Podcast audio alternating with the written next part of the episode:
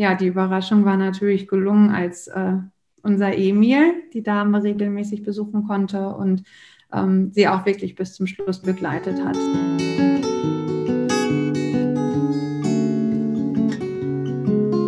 Wenn ich gehen muss, werde ich euch winken, allen, die mich suchen. Dort, wo ihr mich hört, dort werde ich rufen. Das Lebensende. Dein Podcast über das Lebensende. Ich bin Corinna und ich spreche über bedürfnisorientiert Sterben zulassen. Mein Ziel ist es, dass Sterben in Würde sein darf und wieder dahin rückt, wo es hingehört, in die Mitte der Gesellschaft. Wenn ich gehen muss, werde ich im Lachen sein, in Tränen und im Frieden. Dort, wo ihr mich fühlt, dort bin ich geblieben. Hallo und ganz herzlich willkommen zu einer neuen Episode des Lebensende Podcast. Heute habe ich Ines bei mir. Ines Hinz. Ines ist Gesundheits- und Krankenpflegerin und Hundetrainerin und Ausbilderin für Therapiebegleithunde. Ich habe mich sehr auf dieses Thema gefreut, mich darüber austauschen zu können und ähm, ja, so ein wundervolles und warmes, berührendes Gespräch mit Ines. Sie lebt und liebt ihre Arbeit aus tiefstem Herzen, das spürt man in jedem Wort. Ja. Ines arbeitet ganz wundervoll bedürfnisorientiert und zwar in allererster Linie nicht auf den Patienten, sondern tatsächlich auf ihren Hund schauend. Der Hund macht nicht meinen Job, sagt sie. Er unterstützt mich dabei und wenn ich eine schlechte Krankenschwester bin, dann werde ich keine gute, nur weil ich einen Hund dabei habe. Das äh, ist, glaube ich, mein Lieblingssatz in dieser Episode. Ja, aber er ermöglicht einen ganz, ganz neuen Zugang. Sie erzählt davon, wie die körperlichen Effekte in Bezug auf die Leitsymptome der palliativen Begleitung sind, wie zum Beispiel Schmerz, Angst, Unruhe, Übelkeit und wie ein Hund dies auflösen, ähm, Schrägstrich unterstützen kann. Ein Hund kann die ganze Atmosphäre verändern, er kann Brücken schlagen und was da passiert, ist gar nicht immer in Worte zu fassen. Lasst euch gern mitnehmen und habt viel Freude mit dieser Episode. Hallo Ines, schön, dass du bei mir bist. Hallo Corinna, schön, dass ich da sein darf. ähm, ja, wenn du magst, fangen wir direkt damit an. Magst du uns einmal erzählen, wer du bist und was du beruflich machst? Ja, ich bin Ines Hinz. Ich bin in meinem ersten Leben Gesundheits- und Krankenpflegerin gewesen und in meinem zweiten Leben bin ich jetzt Hundetrainerin und Ausbilderin für Therapiebegleithunde und ihre Menschen. ah, und ihre Menschen. Das finde ich ganz, ganz wichtig, dass du ja. das mit ranbringst. Ja. Ja, ich habe dich über Instagram gefunden oder wir haben uns über Instagram gefunden, noch vor dem Kongress und haben uns da schon ausgemacht, wir müssen uns treffen auf eine Podcast-Episode. Und jetzt endlich ist es soweit. Ähm, ich bin ganz, ganz froh, dass du da bist und uns ein bisschen erzählst, denn den Schwerpunkt von unserem Gespräch würde ich gerne auf die Hospizarbeit legen. Erzähl uns doch ja, gern von, von, deinen Hunden. Wer, wer sind die Hunde? Was, wie seid ihr zur Hospizarbeit gekommen?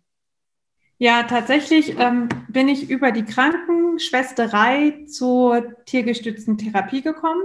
Ich habe ähm, an der Uniklinik gearbeitet und ich habe ähm, erst lange auf der Nephrologie gearbeitet. Und ähm, ich hatte einfach diesen fantastischen Hund zu Hause, mit dem ich so gerne irgendwas Tolles machen wollte.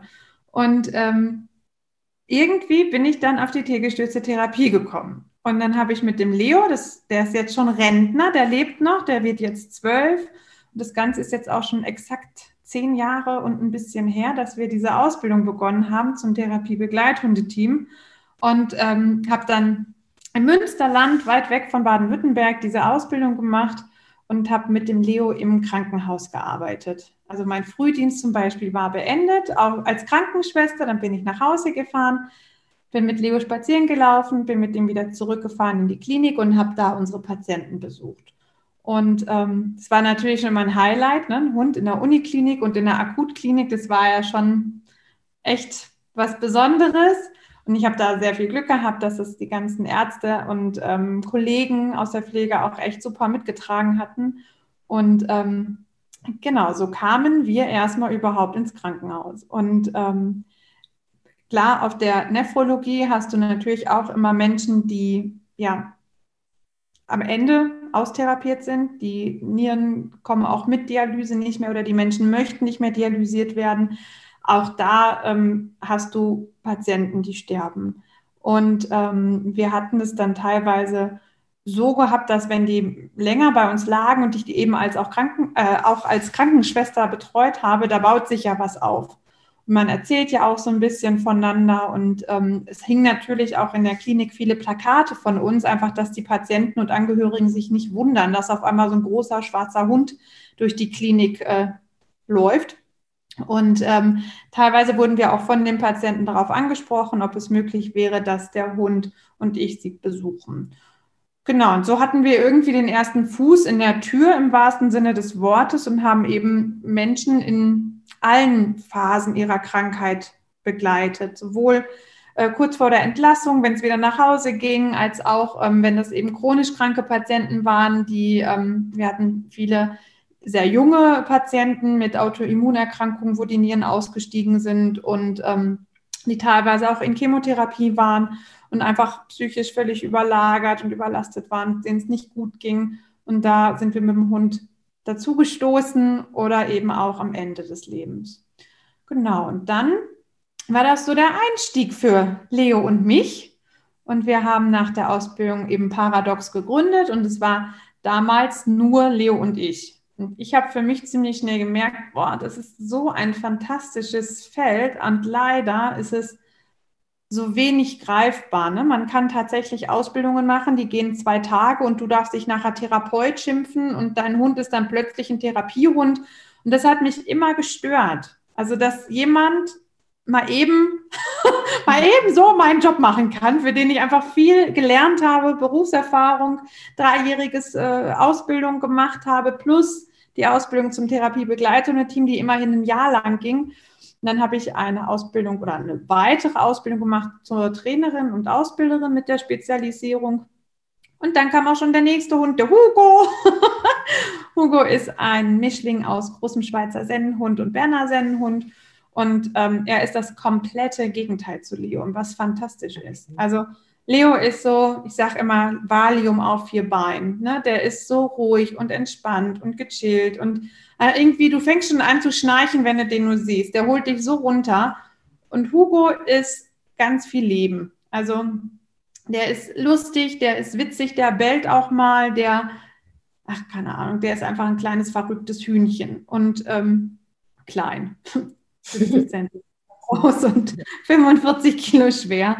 Ähm, genau, mit dem war ich dann, habe ich auch weiter ihn ausgebildet und habe dann ähm, da habe ich schon auf der Hämato-Onkologie gearbeitet. So war das nämlich. Genau, habe ich meine Station gewechselt und habe dann eben in dem Bereich gearbeitet, wo wir auch sehr viel eben mit, ähm, ja, noch mehr mit sterbenden Patienten zu tun hatten oder mit Patienten, die sich einfach damit extrem und akut auseinandersetzen müssen, dass das Leben endlich ist. Ähm, auf der Station, wo ich da gearbeitet habe, war es so, wir haben Hochdosis-Chemotherapien gemacht und teilweise auch Autolog und sogar auch Allogen transplantiert. Das heißt, es war ein absolutes Tabu, dass die Hunde dahin kommen. Das ging wirklich aus hygienischen Gründen nicht. Alles, was man auf der Normalperipherie ähm, hygienisch vertreten konnte, galt da oben nicht mehr. Und es war eigentlich total schade, weil klar, wie gesagt, man, ich bin Krankenschwester gewesen, ähm, echt mit Haut und Haar und Leib und Seele. Und die Patienten und ich, wir hatten immer ein recht gutes Verhältnis und man erzählt auch einfach mal was voneinander. Und ähm, viele haben dann eben auch tatsächlich gewusst, ich arbeite mit Hunden und es wäre doch so schön, wenn die mal kommen könnten oder irgendwie man tiergestützt mit unseren Patienten auf der Hämato-Onkologie arbeiten könnte. Aber das ging einfach nicht. Und ähm, da war es schon total schön, den Menschen zu erzählen, was wir so machen. Ne? Und so ein bisschen eine Brücke zu schlagen von diesem wahnsinnig tristen, teilweise auch hochdeprimierenden Klinikalltag. Und ich habe die dann ein bisschen mitgenommen, äh, gedanklich in den Wald, wo wir spazieren gegangen sind oder habe irgendwelche neuen Eskapaden von dem jungen Hugo erzählt, ähm, sodass man trotzdem ein bisschen über den Hund arbeiten konnte. Und in der Uniklinik, wo ich gearbeitet habe, gab es eben mehrere Stationen, die sich auch eben mit Krebspatienten befasst haben. Und wir waren eben die, ja, in Anführungszeichen, Leukämiestation. Und die Nachbarstationen, die haben mehr solide Tumore und eine Palliativstation angegliedert. Und die Oberärztin war sehr begeistert von der Idee, die Hunde damit einzusetzen, scheiterte dann tatsächlich wieder an der Hygiene, da das Personal das gleiche war. Und ähm, die Palliativstation hat sich quasi hinter der ähm, Akutstation befunden und das Personal war das gleiche. Und eben wenn man so hoch, äh, ja, mit, mit, mit einfach so auch gefährlichen Medikamenten umgeht ähm, und die Patienten so hochgradig immunsupprimiert sind, darf man kein Risiko eingehen. Und es war sehr schade, dass das da in dem Moment dann nicht stattfinden konnte, obwohl sich sowohl Patienten als auch Pflege und auch die Oberärzte wirklich dafür ausgesprochen haben. Damals war es räumlich noch so, dass es nicht anders gegangen ist. Genau, und dann haben wir uns, äh, ja, ging das einfach nicht. Und dann haben wir nach und nach uns entwickelt und wieder vergrößert und noch mehr vergrößert. Und meine Kollegin hat bei uns angefangen und wir sind umgezogen. Und dann kam ich glaube letztes Jahr, ja, aus einer Klinik ähm, eine Oberärztin auf mich zu, die für die Palliativstation, die räumlich so war mit eigenem Eingang und Terrassen und ich weiß nicht was alles. Ähm, sie würden sehr gerne die tiergestützte Therapie mit unseren Hunden auf ihrer Palliativstation implementieren. Und das Ganze war natürlich ähm, ja, von den Vorbereitungen her, ich glaube, im Februar haben wir das allererste Mal miteinander kontaktiert und ich glaube, im August fing es dann endlich an. Und was total klasse ist, weil es ist, ich kann das gar nicht so gut beschreiben, aber die Hunde kommen und es ist einfach ein anderes Feeling da. Ähm, wir gucken immer, die ähm, Patienten auf der Station sind mal länger und mal kürzer da. Ähm, und wenn man die Patienten auch kennt, die kennen dann auch die Hunde, es baut sich Beziehungen auf. Manchmal sieht man sich auch bloß einmal. Ähm, weil der Patient dann einfach verstirbt oder weil er doch nach Hause verlegt wird oder in ein Hospiz oder wie auch immer. Ähm, und trotzdem ist es immer ein so, ich weiß, ich kann das so schlecht beschreiben, es ist so ein ganz, ganz bewegendes Gefühl und die Menschen werden in dem Moment, wenn der Hund zum Beispiel, wenn die das möchten, darf der auch mit ins Bett. Wenn dann so ein, so ein großer Kuschelbär mit im Bett liegt und man sich einfach auch mal ausweinen kann, wenn man mal jemanden drücken kann, wenn man einfach auch mal Spaß haben kann. Ne? Wir machen auch Spiele mit den Hunden und den Patienten, ähm, bringen wieder ein bisschen Schwung in die Bude, wenn es passt. Ne? Es ist ja einfach auch nicht immer nur auf so einer Station, es wird ja nicht nur gestorben, es wird ja erstmal auch gelebt. Und ähm, genau, das weiß man ja irgendwann auch sehr gut, wie man welchen Menschen begegnen kann und darf. Und Dementsprechend richten wir dann unsere tiergestützten Therapieeinheiten auf den Menschen aus. Genau. Und ähm, eine andere Kollegin von mir, die hat ein ganz, ganz, also wir haben, wir, ich wurde kontaktiert von einer Dame, deren beste Freundin im Hospiz lag und sie wohnt weit weg im Ausland und sie hat gesagt, sie hat sich immer einen Hund gewünscht. Sie hat sich immer einen Hund gewünscht und es geht nicht mehr. Es, es hat sich so akut und so rapide verschlechtert und dann haben wir mit dem Hospiz ähm, Kontakt aufgenommen und haben eben den Wunsch der besten Freundin geäußert und hatten dann Gespräche auch mit dem Ehemann. Und ähm, ja, die Überraschung war natürlich gelungen, als äh, unser Emil die Dame regelmäßig besuchen konnte und ähm, sie auch wirklich bis zum Schluss begleitet hat. Es war für die Familie total schön. Also auch meine Kollegin hat jetzt immer noch Kontakt zu der Freundin und zum Ehemann. Man tauscht sich jetzt nicht wöchentlich und stündlich aus, aber es gibt doch immer noch ähm, ja, Berührungspunkte und ähm, immer wieder das Feedback, wie viel Kraft der Hund gegeben hat. Genau. Jetzt habe ich so viel erzählt. War das das, was du wissen wolltest? Wahrscheinlich. Ja, ja. Ich hänge an deinen Lippen. Ich denke, da kommt noch mehr und noch mehr. Ja, ich, ich mag ganz besonders ähm, dass du auch den Bezug zur Pflege hast, also dass du auch da weißt, worum es geht ähm, und das irgendwie vereinst. Du hast eine Idee davon, äh, eine sehr große Idee wahrscheinlich, wie diese tiergestützte Therapie ähm, ablaufen kann, ähm, wie das funktioniert. Das setze ich mal an Anführungsstriche, das Funktionieren. und du hast auch wirklich den Klinikalltag ähm, geschnuppert und bringst das zusammen. Ähm, ja, ich, ich hatte zum einen die Frage nach der Hygiene, da hast du jetzt schon ein bisschen was dazu erzählt. Ähm, dann steigen wir gern gleich noch ein bisschen tiefer ein, wie tatsächlich so die Wirkungsweise ist. Äh, was mich vorher noch interessiert ist, wonach suchst du deine Hunde aus? Was muss so ein Hund mitbringen? Also. Oder? Da strahlt sie. Das können die Zuhörer jetzt nicht sehen, aber sie strahlt. Jetzt so, als würde ich von meinem Kind erzählen. nicht ganz. Also in erster Linie kaufe ich, wenn ich einen Hund kaufe, ich kaufe mir keinen Therapiehund. Ich kaufe mhm. einen Hund, der mir gefällt, der zu mir passt, der, wo, von dem ich denke, er passt zu meiner Familie. Kann der Hund dann nachher diese wirklich schwere, anspruchsvolle Arbeit machen? Prima. Kann er es nicht? Genauso gut. Ich hatte letztes Jahr, da ist leider tatsächlich meine Hündin mit drei Jahren schon gestorben, die Hanna. Die haben wir aus sehr schlechter Haltung übernommen. Die haben wir bekommen. Da war der Hund äh, irgendwie 20, 23 Wochen alt, mit gebrochenen Rippen, mit ausgerissenen Krallen und gebrochenen Zähnen. Der Hund war wirklich, wirklich schwer traumatisiert. Die hatte nie ein Problem mit Kindern. Und gerade ich arbeite sehr viel auch mit ähm, körperlich und geistig behinderten Kindern. Und ähm, ich hätte diesen Hund niemals mitgenommen ins Seniorenheim oder irgendwohin, wo er mit Erwachsenen hätte arbeiten müssen. Aber bei Kindern war sie fantastisch. Und also die, die Hanna hat nie die Ausbildung gemacht zum Therapiebegleitung, weil da hätte sie mit Erwachsenen arbeiten müssen. Es war einfach immer meine Praktikantin, die zu ausgewählten äh, Einheiten mitgekommen ist, wo ich genau weiß, hey, die kann das und die schafft das. Und sonst war die einfach fantastisch hier zu Hause. Ne? Das ist ein Job.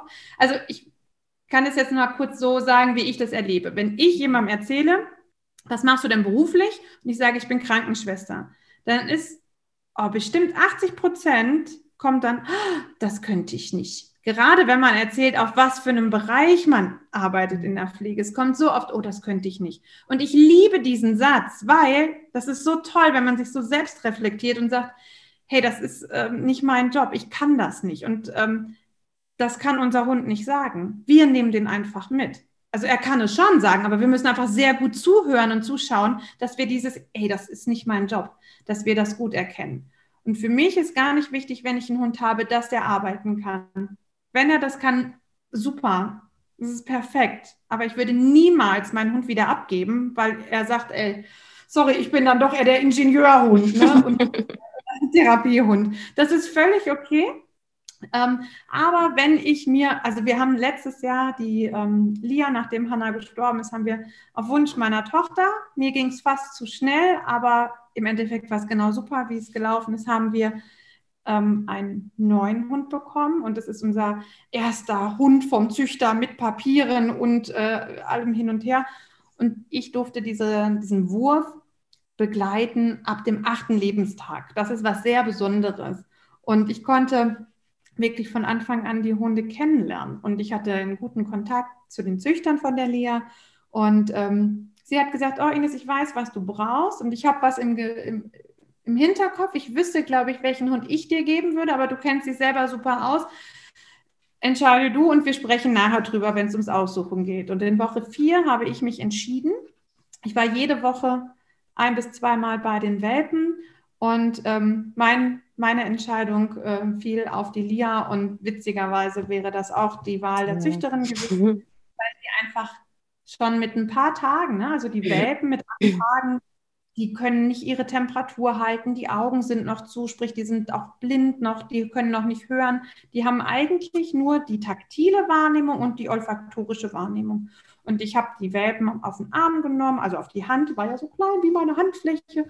Ähm, und ähm, sie war sehr cool. Also sie fand das schon nicht stressend und eigentlich ist das sehr stressend, wenn mhm. jemand, der, also und ich hatte ja auch da schon meine zwei Rüden, ne? also ich habe nicht nur nach fremden Haushalt gerochen, nach fremden Menschen, sondern auch noch nach fremden Hunden. Das ist ja ein Riesenstressor, wenn du so einen kleinen Welpen vom warmen Bauch der Mama wegnimmst. Also habe ich natürlich nicht so extrem gemacht, aber ich habe den Hund hochgenommen. Ne? Das ist ein Stressor für einen Welpe. Und die Lia lag einfach und hat weiter gepennt und fand das alles gar nicht dramatisch und hat ein bisschen sich geregelt und hat dann einfach weiter geschlafen. Und ihre Schwester zum Beispiel, die fand das eine Minute lang okay und hat dann gesagt, so, das möchte ich jetzt nicht mehr, ich möchte wieder zurück. Was völlig in Ordnung ist. Es wäre kein K.O.-Kriterium. Ne? Der Hund verhält sich einfach wie ein Hund. Ähm, aber das waren so, dieser Hund ist schon sehr, sehr extrem cool. Sie hat eigentlich vor nichts und niemandem Angst. Das war damals auch schon echt toll zu sehen, nachdem dann die Ohren und die Augen geöffnet waren und die Hunde hören und äh, sehen konnten. In meiner Nachbarschaft war eine große Baustelle und es hat natürlich die ganze Zeit Krach gemacht und die Welpen hat das allen gar nicht interessiert. Ne? Also wo vielleicht ein anderer Hund zusammengezuckt wäre, das war für die einfach so Leben. Und wir wohnen hier auf dem Bauernhof mit einer Großfamilie, mit neun Menschen. Ähm, hier ist immer was los. Die Hundeschule ist direkt dran. Also hier ist wirklich immer irgendwie laut und Trubel. Und die Lia ist die Ruhe selbst. Sie findet das alles spannend und interessant, aber stresst sie nicht. Das war jetzt so, habe ich die Lia ausgesucht, einfach so gut es geht den Hund kennenlernen, aber nie mit der Prämisse, der Hund muss arbeiten. Das würde ich niemals, und das möchte ich auch echt eigentlich, dass das niemand tut. Das ist mir ganz mhm. wichtig. Mhm. Der Hund ist nicht dafür geboren, diesen Job zu machen. Und ganz viel ist natürlich Erziehung und ähm, Sozialisierung und ähm, ein guter Umgang mit dem Hund. Ja, und jetzt, jetzt höre ich da so sehr die Bedürfnisorientierung raus. Das ist ja irgendwie auch unser Fokus, den wir so haben, ne? Bedürfnisorientierung auf Patienten, auf Familie, auf die Fachkraft selber. Und du, so wie du sprichst, ähm, ja, da schreit es quasi danach, dass du auch nach den Bedürfnissen deines Hundes siehst, natürlich. Also wenn du dir die tiergestützte Therapie vorstellst, darfst du dir das vorstellen wie so ein Dreieck. Und die Spitze des Dreiecks, von dem alles ausgeht, ist der Hund. Wenn der Hund gestresst ist, wird er ganz anders mit dem Patienten oder dem Besuchten interagieren, als wenn er tiefenentspannt ist. Oder wenn ihm was wehtut, dann wird es vielleicht im schlimmsten Fall auch sogar mal gefährlich für den Besuchten. Ja, ähm, wenn der Hund sagt, oh, mir ist da zu viel, ich bin jetzt hier seit keine Ahnung, 24 Stunden im Einsatz, macht man natürlich nicht, ne? Aber ähm, und, und ich als Mensch bemerke das nicht. Dann bemerke ich vielleicht auch nicht, dass der Hund sich, wenn ich jetzt zum Beispiel mit einem depressiven Patienten arbeitet, der Hund dreht sich weg, er bewegt seinen Kopf nicht zu dem Menschen hin, sondern von dem Menschen abwärts. Und dann bin ich vielleicht so, ja, ich habe irgendwelche Pläne im Kopf und das muss jetzt ganz wunderbar sein.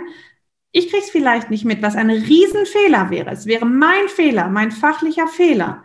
Aber der Mensch, den wir besuchen, mit vielleicht tatsächlich Depressionen, merkt, dass der Hund sich abwendet. Und was macht das mit dem Menschen? Mhm. Nicht mal der Therapiehund mag mich und der ist doch eigentlich für mich da. Und das sind die Nebenwirkungen dieser ganzen tiergestützten Therapie. Es ist nicht das, was der Hund macht. Es ist immer der Mensch, der dann diese Bedürfnisse nicht gesehen hat. Und deswegen ist das so wichtig, dass man den Fokus immer auf den Hund legt. Das klingt jetzt vielleicht blöd.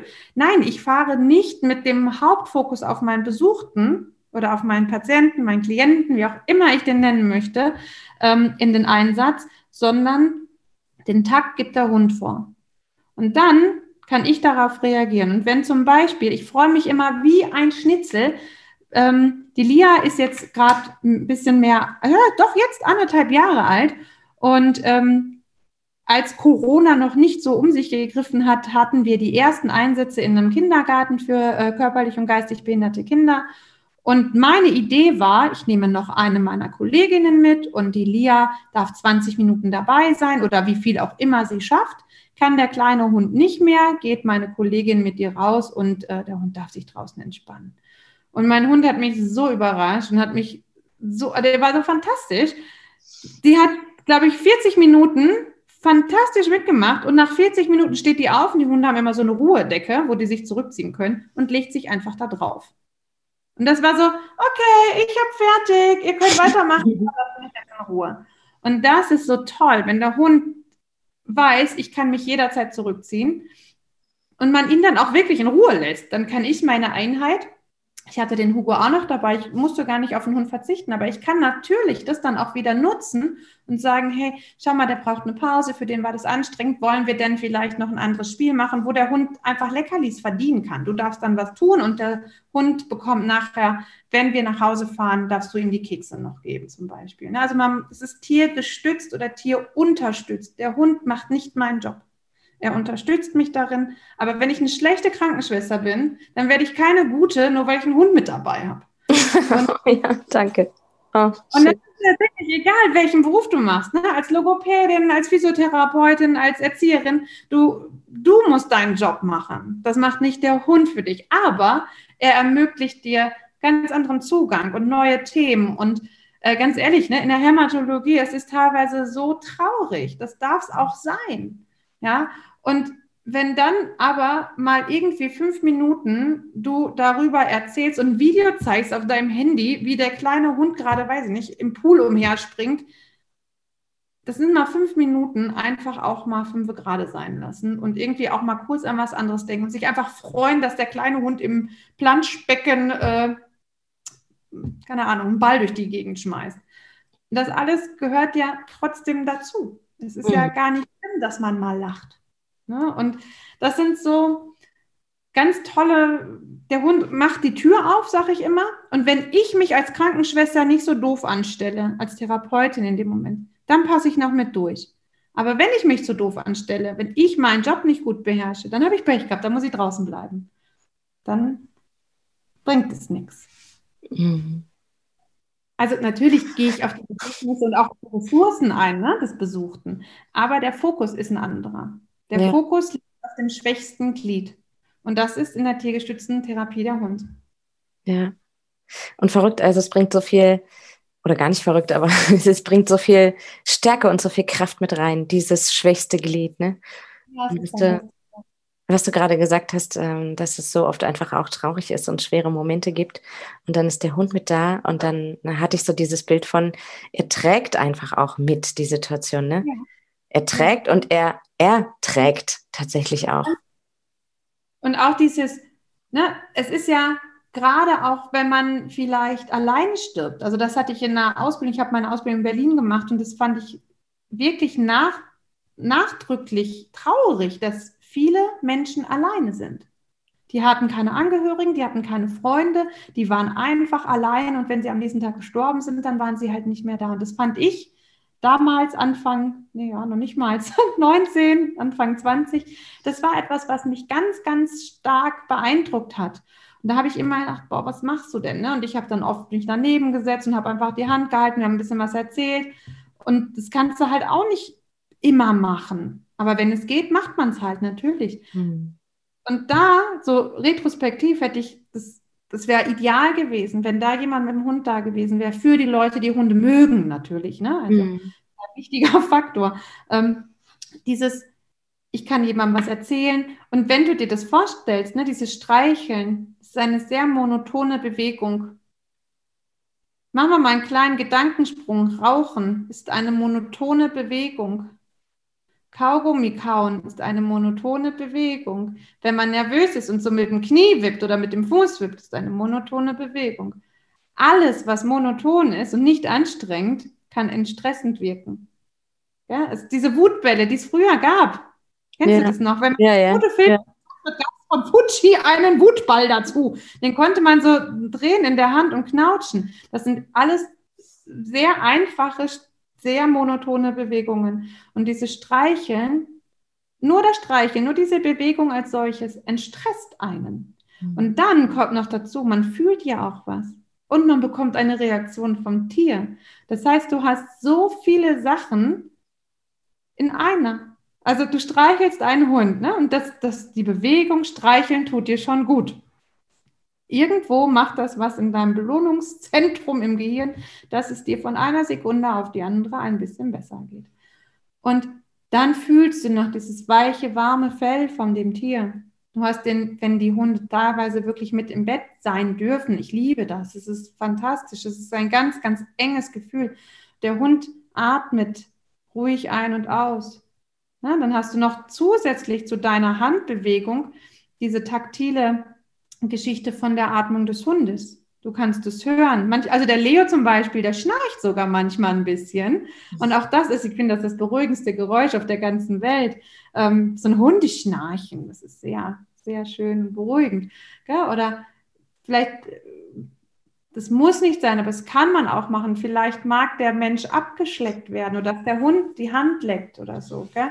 Alles, was spüren kann. Du kannst, ja, du kannst die Wärme spüren und man kann sich mit dem Hund zusammen ja, austauschen, auch wenn man nichts sagt. Und man kann natürlich reden, weil der Hund stellt keine blöden Fragen. Er sagt, warte mal, das habe ich nicht verstanden. Der äh, bewertet dich auch nicht. Mhm. Der ist einfach da und nimmt dich so an, wie du bist. Und das ist ja ein großer Vorteil. Auch wenn wir alle versuchen, nicht in Schubladen und Kategorien zu denken, manchmal passiert das und da darf sich, glaube ich, keiner freisprechen. Dem Hund ist es einfach egal. Und der kann dich wirklich annehmen, wie du bist. Und dem ist es auch egal, ob du verheult aussiehst oder ob du äh, frisch geschminkt bist, ob du, ich weiß, das war für mich immer auch ganz schlimm, wenn wir unseren jungen Patientinnen die Haare abrasieren mussten. Der Hund kennt die Leute dann gar nicht anders. Dem ist es auch egal, ob da lange Haare dran sind oder nicht, was vielleicht bei jedem erstmal auch so ein, oh Gott, die Arme. Also es löst ja was aus, wenn du jemanden von einem Tag auf den anderen ohne Haare siehst und weißt, der hat sich die nicht freiwillig abgeschnitten, weil er das schön findet. Das löst ja sowohl im Patienten als auch in, in mir, in dem Gegenüber was aus. Und dann ist der Hund, der sagt, ach schön, dass du da bist. Und dem ist es egal, ob du Haare hast oder nicht, der ist einfach da und der ist immer sehr ehrlich.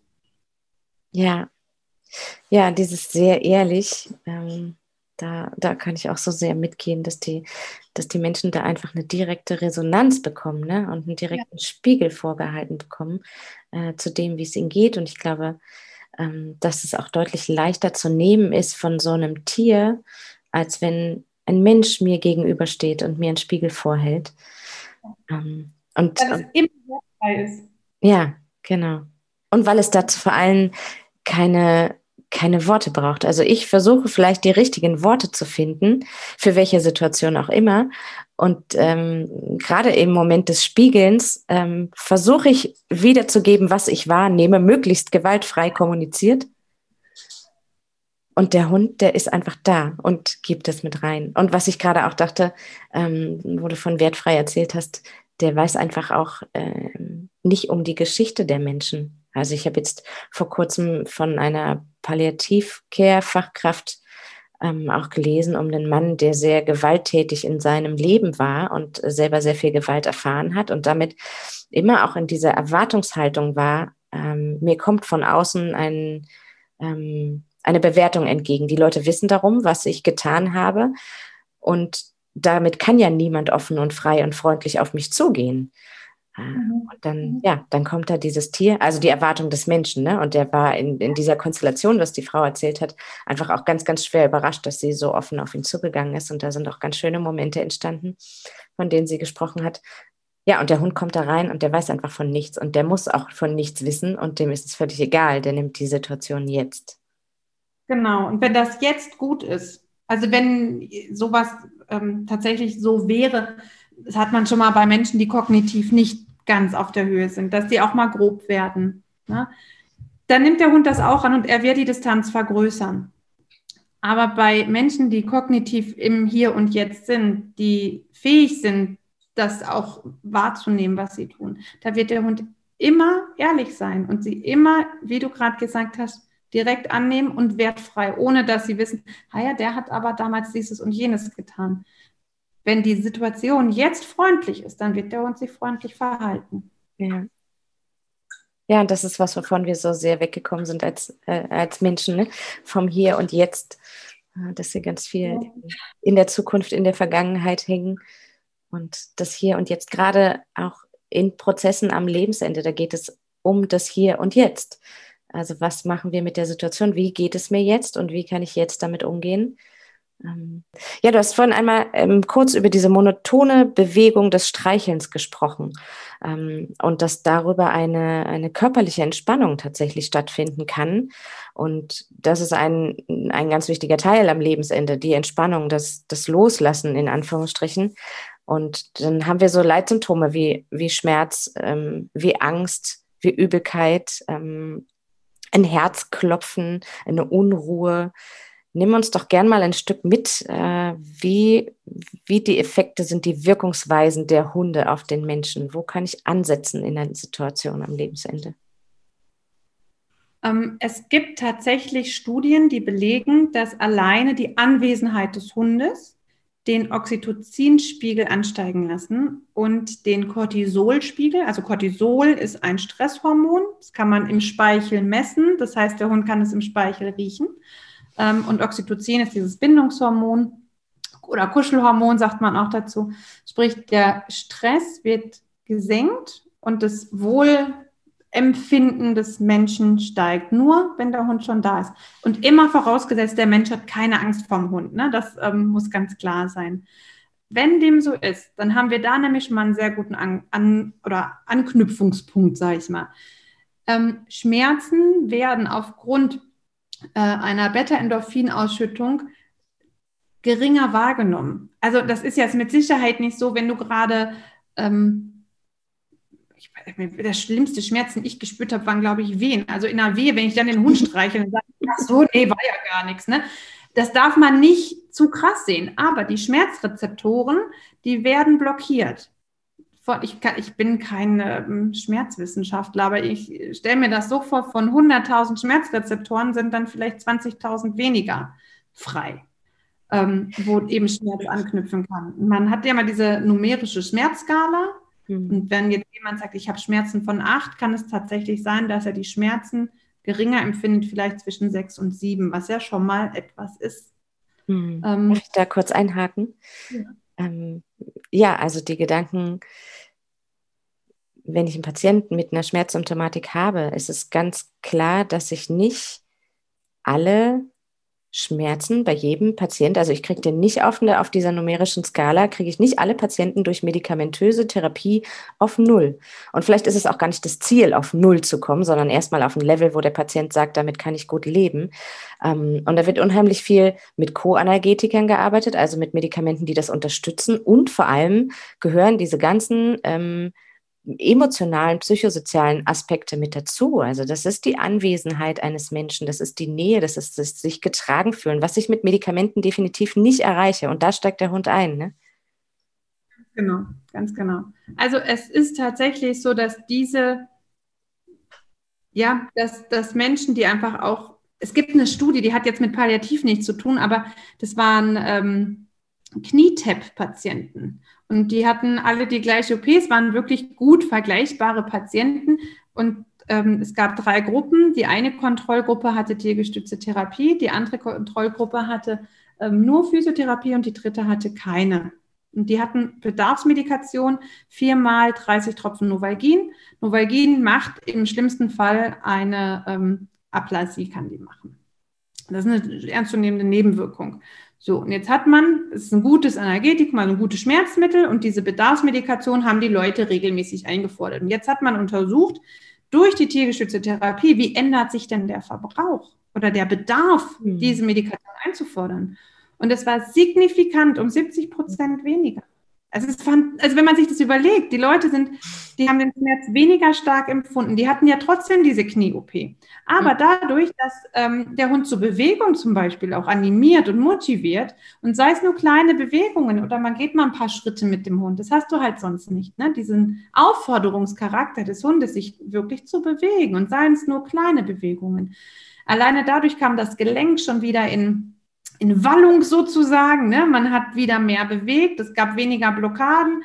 Ähm, das Gelenk konnte schneller schmerzfrei bewegt werden. Nicht umsonst gibt es ja immer auch in der Orthopädie diese Motorschienen, die das Bein den ganzen Tag hoch und runter fahren, weil man das halt sonst nicht so macht. Und mit dem Hund konnten diese gleichen Effekte sozusagen erreicht werden und eben signifikant weniger an Bedarfsmedikation wurde eingefordert. Ähm, daher weiß man tatsächlich, dass es ein realistischen Effekt auf Schmerzen hat, wenn mit dem Tier gearbeitet wird. Ähm, Angstzustände. Ne? Und auch da ist ja nochmal ein Hund, also wenn ich bin relativ gesund und äh, sicherlich nicht sterbend, aber wenn ich nachts um drei über den Bahnhof in Ulm laufe, finde ich das ausgesprochen gruselig. Wenn ich meinen Hund dabei habe, ist es mir einfach egal. Ich bin da nicht alleine. Ich habe immer meinen Kumpel dabei und wer sich, also ich habe drei große Hunde, die zu 140 Kilo wiegen, wer sich mit denen anlegen möchte, der ist selber schuld, ne? der wird eine Ansage von den kriegen. Aber so weit kommt es gar nicht, weil ich werde einfach in Ruhe gelassen mit diesen großen Hunden. Das gibt dir ein wahnsinniges Sicherheitsgefühl. So, und wenn ich mir das vorstelle, ich liege irgendwo und bin fremden Menschen ausgeliefert und dann kommt der Hund. Und der ist einfach so verlässlich und der gibt mir Sicherheit und der erdet mich. Natürlich habe ich trotzdem Angst vor dem Tod. Das nimmt der Hund nicht. Mhm. Aber er macht, dass es in dem Moment erträglicher ist. Und genau darum geht es ja. Mhm.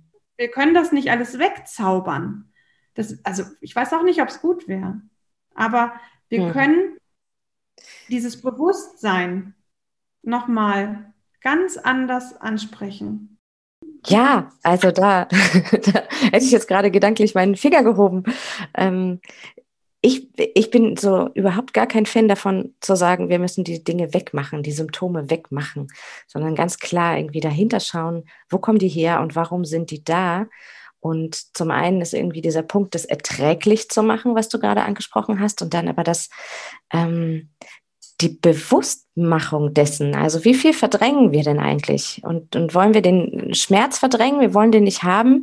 Wir wollen eigentlich auch keine Angst haben oder auch die Patienten, die im Sterben liegen, ähm, dann vielleicht auch nicht darüber sprechen, weil es total unangenehm ist, äh, zu sagen, ich habe jetzt Angst. Vielleicht ist es ist dieses Gefühl auch noch nicht mal bewusst da was habe ich denn eigentlich gerade? Warum geht es mir denn eigentlich so? Warum ist denn meine Atmung so hoch? Warum ist denn meine Herzfrequenz so hoch? Warum bin ich denn unruhig? Und da ranzukommen und den Hund als, als den Co-Therapeuten ähm, dabei zu haben, der hilft, an diese Emotionen ranzukommen und an ein Bedürfnis ranzukommen. Worum geht es denn eigentlich? Und ich mache mir das bewusst und kann dann an der Stelle, da muss es gar nicht unbedingt sofort die Lösung haben, sondern erstmal, ah, darum geht es eigentlich. Und dann kann man du kommst von da ganz anders bei dir an. Ja. Also es ist wirklich, ich, ich habe es jetzt schon so oft gesagt, aber es ist einfach so, man kann das gar nicht so in Worte packen. Ähm, wenn man das mal erlebt hat, wie zum Beispiel ähm, im Pflegeheim eine Seniorin, die einfach auch so langsam aber sicher sich auf den Weg auf die letzte Reise macht. Und die sieht den Hund. Und ähm, ich kann mich da so gut dran erinnern, die, also wer ich war, wusste die natürlich nicht mehr. Ich war zwar jede Woche da, aber die komplette Lebensgeschichte von meinem Hund.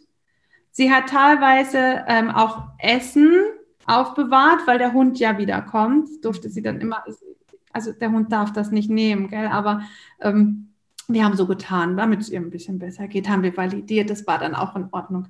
Aber da war so viel Emotion und als es dann darum ging, dass wir wirklich wussten, okay, ich glaube, wenn wir nächste Woche kommen, ich glaube, wir sehen uns nicht mehr wieder und ich glaube, wir machen einfach prophylaktisch mal einen wunderschönen Abschied.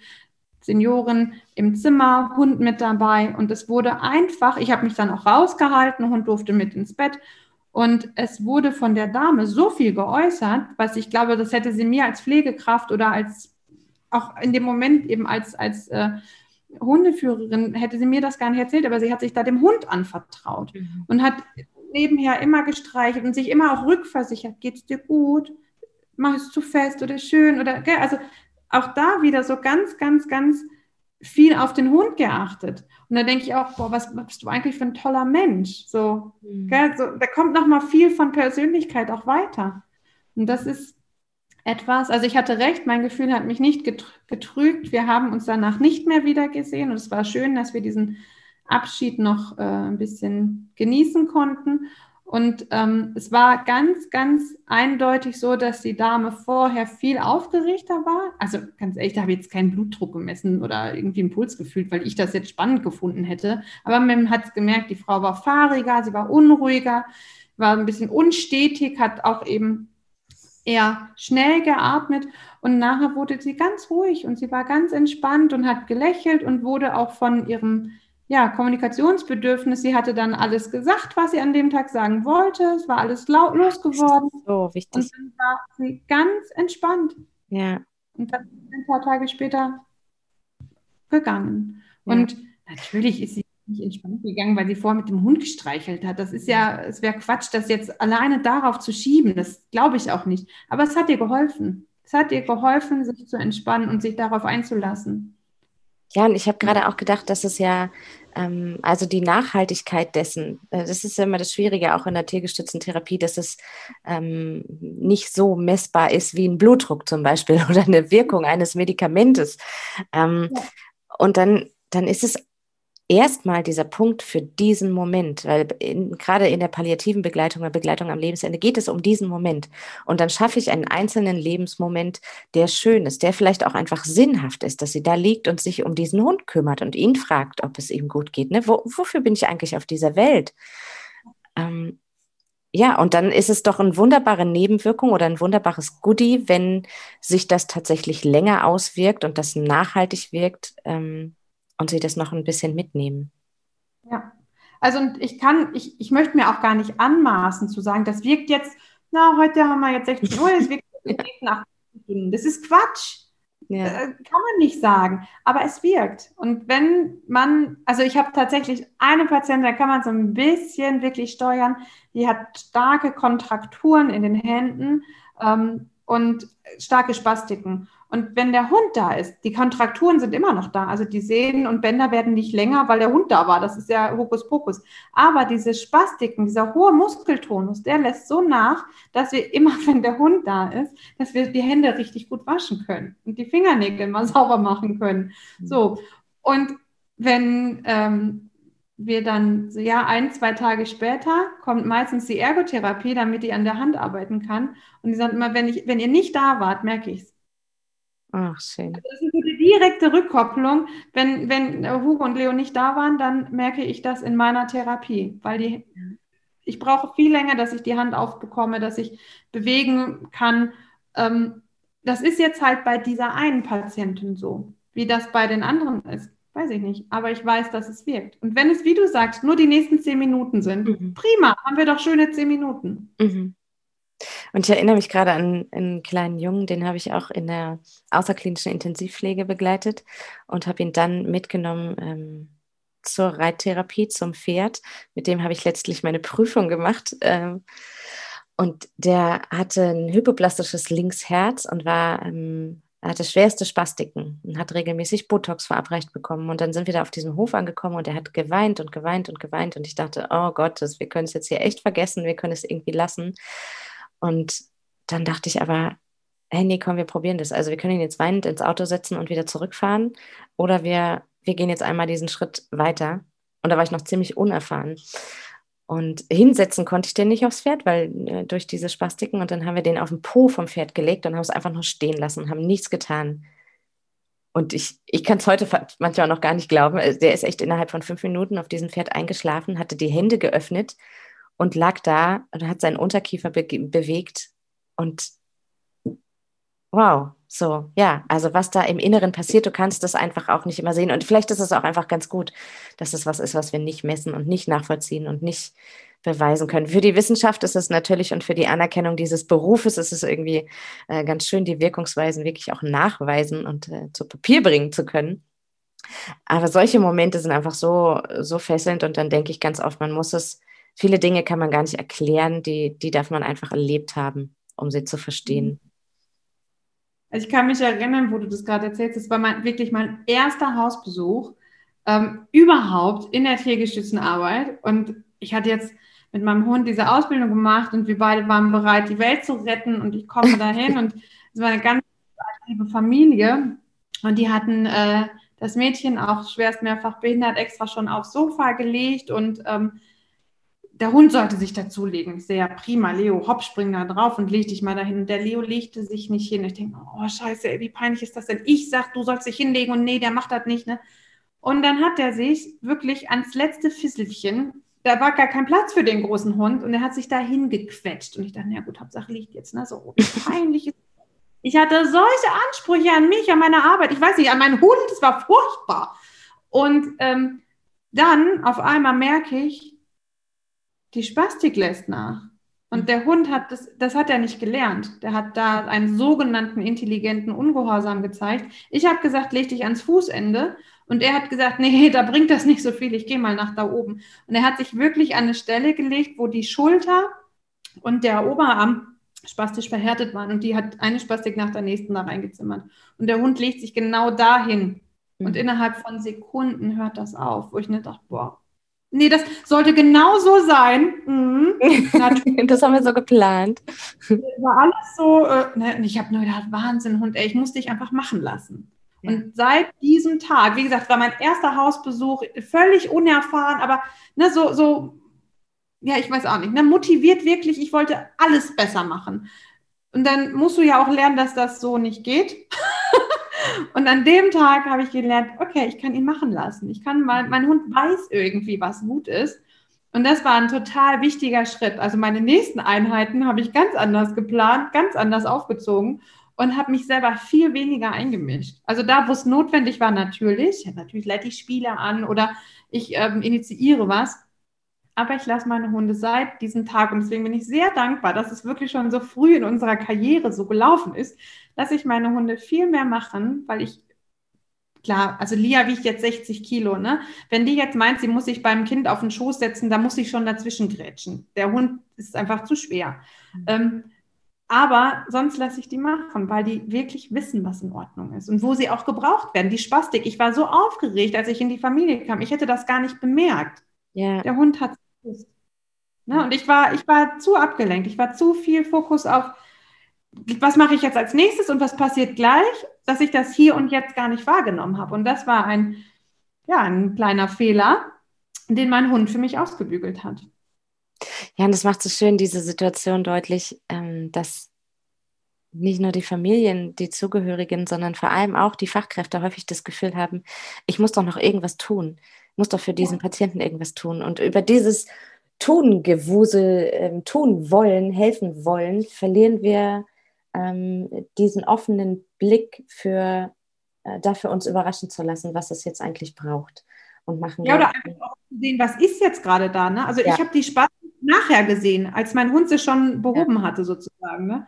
Und das war, das war einfach blöd. Es war nicht gut. Und dann muss man sagen, okay, war jetzt so, Haken dran, nächstes Mal machen wir das besser. Und das ist so, da kommt dann die Erfahrung irgendwann mit ins Spiel. Und ich sage immer unseren Auszubildenden, ihr müsst meine Fehler nicht nachmachen. Macht es gleich besser. Und andere Fehler machen, die dann der Nächste nicht nachmacht. Und selbst wenn man sie nachmacht, ist nicht schlimm. Ich denke, jeden Fehler kann man, die meisten, kann man, wenn man sie reflektiert, wieder ausbügeln. Mhm. Man muss es halt sich, man muss sich überwinden, das sehen zu wollen. Und das kostet Kraft. Ach, danke. Genau, das sehen zu wollen. zu wollen. Ja.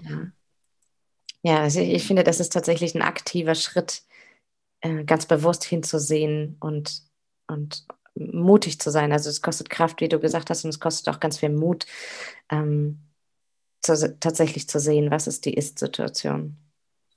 Das ist gar nicht immer so leicht. Nee, finde ich auch. Das sind so, ja, wenn man wirklich, ne, jetzt zum Beispiel im Hospiz, wenn wir daherkommen, du weißt, kennst die Leute ja noch nicht. Und ich bin eigentlich ein sehr, sehr fröhlicher Mensch und ich möchte auch nicht gleich immer, also war auch das, was mir meine Patienten wirklich ungefähr alle gesagt haben, boah, Ines, ist es schön, dass du mal reinkommst und hier lacht mal jemand. Mhm. Ne?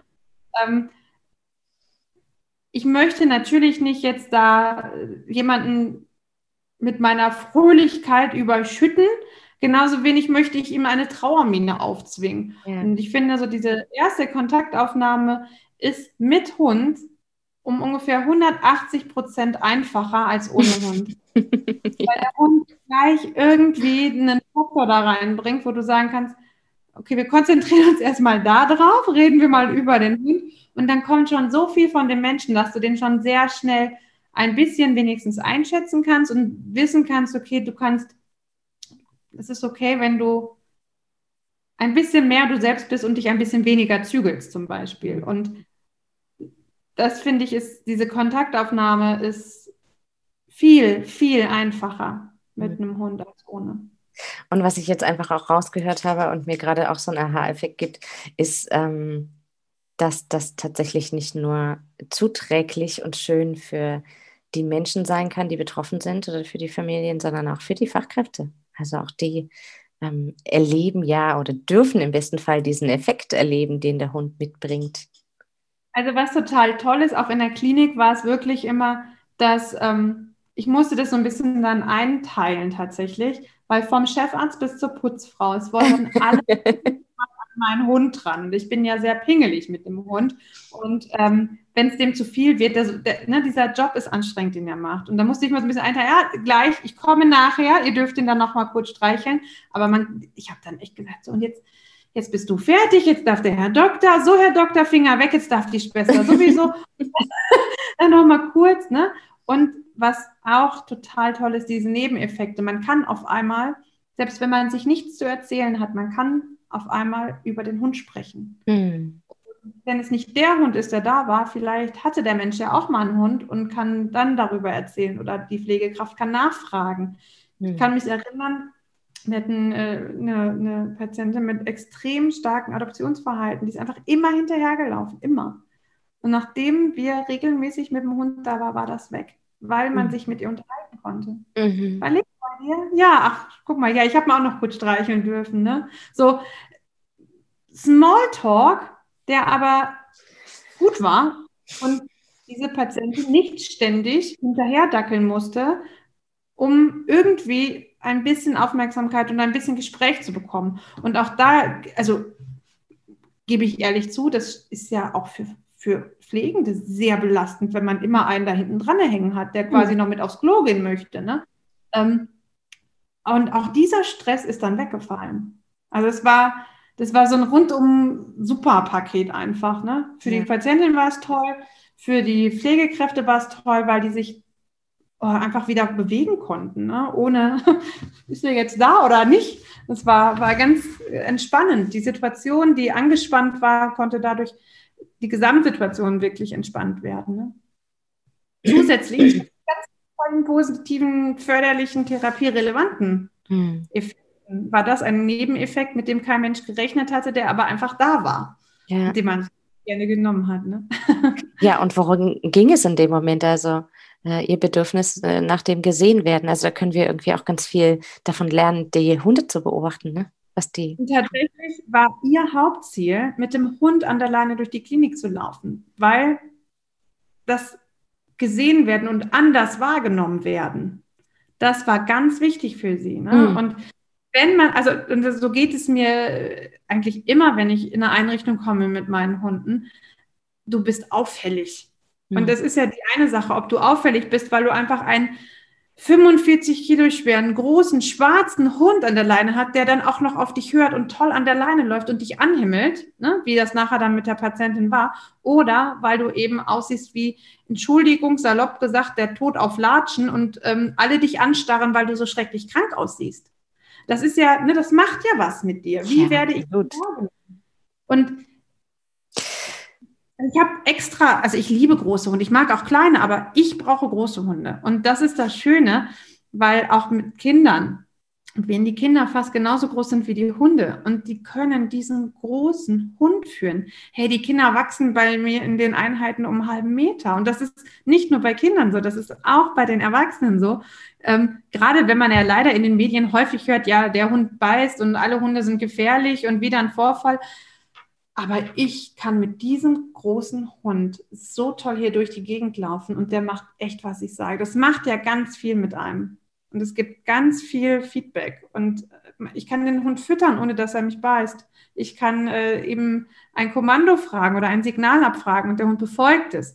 Und es macht dem Hund Spaß und er wird nicht dafür geschlagen oder sonst was, sondern er kriegt dafür dann noch äh, Kekse und ich kann ihm sagen, wie toll er ist. Hm macht so viel. Das sind so kleine Kleinigkeiten, es macht so viel. Und es wäre so schön gewesen, dich jetzt äh, sehen zu können. Also diese Aufrichtung, diese innere und äußere Aufrichtung, die du damit reingebracht hast. Vielleicht ähm, kann es der eine oder andere auch tatsächlich an deiner Stimme hören. ja. Ja, ich glaube, man merkt vielleicht hoffentlich, dass das so ein Herzthema von mir ist. Ja, und das merkt man. ich könnte da so viel erzählen. Ja, jetzt äh, sag mir noch, äh, wir sind schon echt über eine Stunde jetzt hier dabei. Ich könnte auch noch eine Weile weiter quatschen. Ähm, sag mir doch gerne noch kurz, wie ist das Ganze finanziert und wie kommt man ähm, Aber ich finde, das hört sich so danach an, als sollte jede Palliativstation, jedes Hospiz, äh, die sollten so einen 24-Stunden-Begleiter haben. ähm, äh, wie kommt man dahin? Wie bitte? Ich möchte, da grätsche ich gleich rein, weil ja, ich 24 nicht, Stunden. 7 arbeiten muss. Das ist ja. viel zu viel. Ja, ja, ja. Also so. Also wir können ja auch so ein Wechselmodell machen, genau. Mehrere Teams, die machen dann Frühdienst, Spätdienst, Nachtdienst. Genau. Mehrere. Das, das, damit wäre ich einverstanden. ähm, also die Finanzierung ist tatsächlich ähm, entweder privat, wenn wir eben in Privathaushalte gehen, zahlen es die Menschen selber. Oder bei Kindern ist es einfacher, da zahlen es häufig Stiftungen. Also wir haben hier mehrere Lokalradiosender, die Kinderstiftungen haben, die uns bezahlen, dass wir kommen. Ähm, Im Hospiz ist es meistens dann, dass es ähm, vom Förderverein bezahlt wird oder durch Spenden. Ähm, die Klinik, wo wir hingehen auf die Palliativstation, da zahlt es das Haus. Es wird äh, vom Budget bezahlt. Ähm, in vielen Senioreneinrichtungen wird es auch vom Haus bezahlt. Um, da haben wir, glaube ich, niemanden, der selber zahlen muss. Und wir haben ein äh, Fachpflegeheim für psychiatrisch Erkrankte. Die haben auch einen Sponsor, der das bezahlt. Mhm. Aber es ist tatsächlich mehr oder weniger immer eine Eigenleistung. Ja. Ja, ich glaube, wenn, wenn der Wert dahinter erkannt wird und die Menschen das wollen, dann ist es machbar. Ja, also natürlich ich sag's dir ganz ehrlich, einer tiergestützten Therapie, davon darfst du nicht leben. Das geht mhm. nicht, dann bist du unfair dem Hund gegenüber. Und wir haben unsere Preise so, dass wir nicht draufzahlen. Mhm. Wir, wir, wollen da nicht wahnsinnig reich mit werden. Ähm, aber klar, Versicherung ist einfach sehr mhm. teuer. Ne? Wir mhm. wollen nicht draufzahlen. Und da muss man einfach gucken, dass es so für alle Beteiligten irgendwie gut ist. Und ähm, ja, wir gehen auch schon mal irgendwie, wenn akut was ist, ungeplant nochmal hin und bleiben auch mal eine halbe Stunde länger, ohne das abzurechnen, wenn es uns auch wichtig ist. Ne? Oder wenn es die Menschen gerade, wenn es der das einfach braucht. Punkt. Das ist unser Schlusswort. Alle Informationen, die du brauchst, um zu Ines und ihren wundervollen Hunden zu finden, findest du wie immer in den Show Notes. Und auch in den Show Notes findest du einen Link zu unserem Workshop, der am 10.04.2021, das ist ein Samstag für fünf Stunden stattfinden wird, wenn Menschen sterben. Wir unterhalten uns über die Veränderungsprozesse, die an einem Lebensende stattfinden und wie du als begleitende Fachkraft oder auch als Privatperson auf diese Veränderungsprozesse ein und mit ihnen umgehen kannst. Ich würde mich sehr freuen, wenn wir uns dort zu einem Austausch sehen. Solltest du an diesem Tag keine Zeit haben, dann gibt es für alle TeilnehmerInnen, die diesen Workshop gebucht haben, natürlich auch im Nachhinein eine Aufzeichnung, sodass du dir im Nachhinein ganz in Ruhe alles ansehen kannst. Ich freue mich jetzt schon auf in zwei Wochen zum nächsten Lebensende.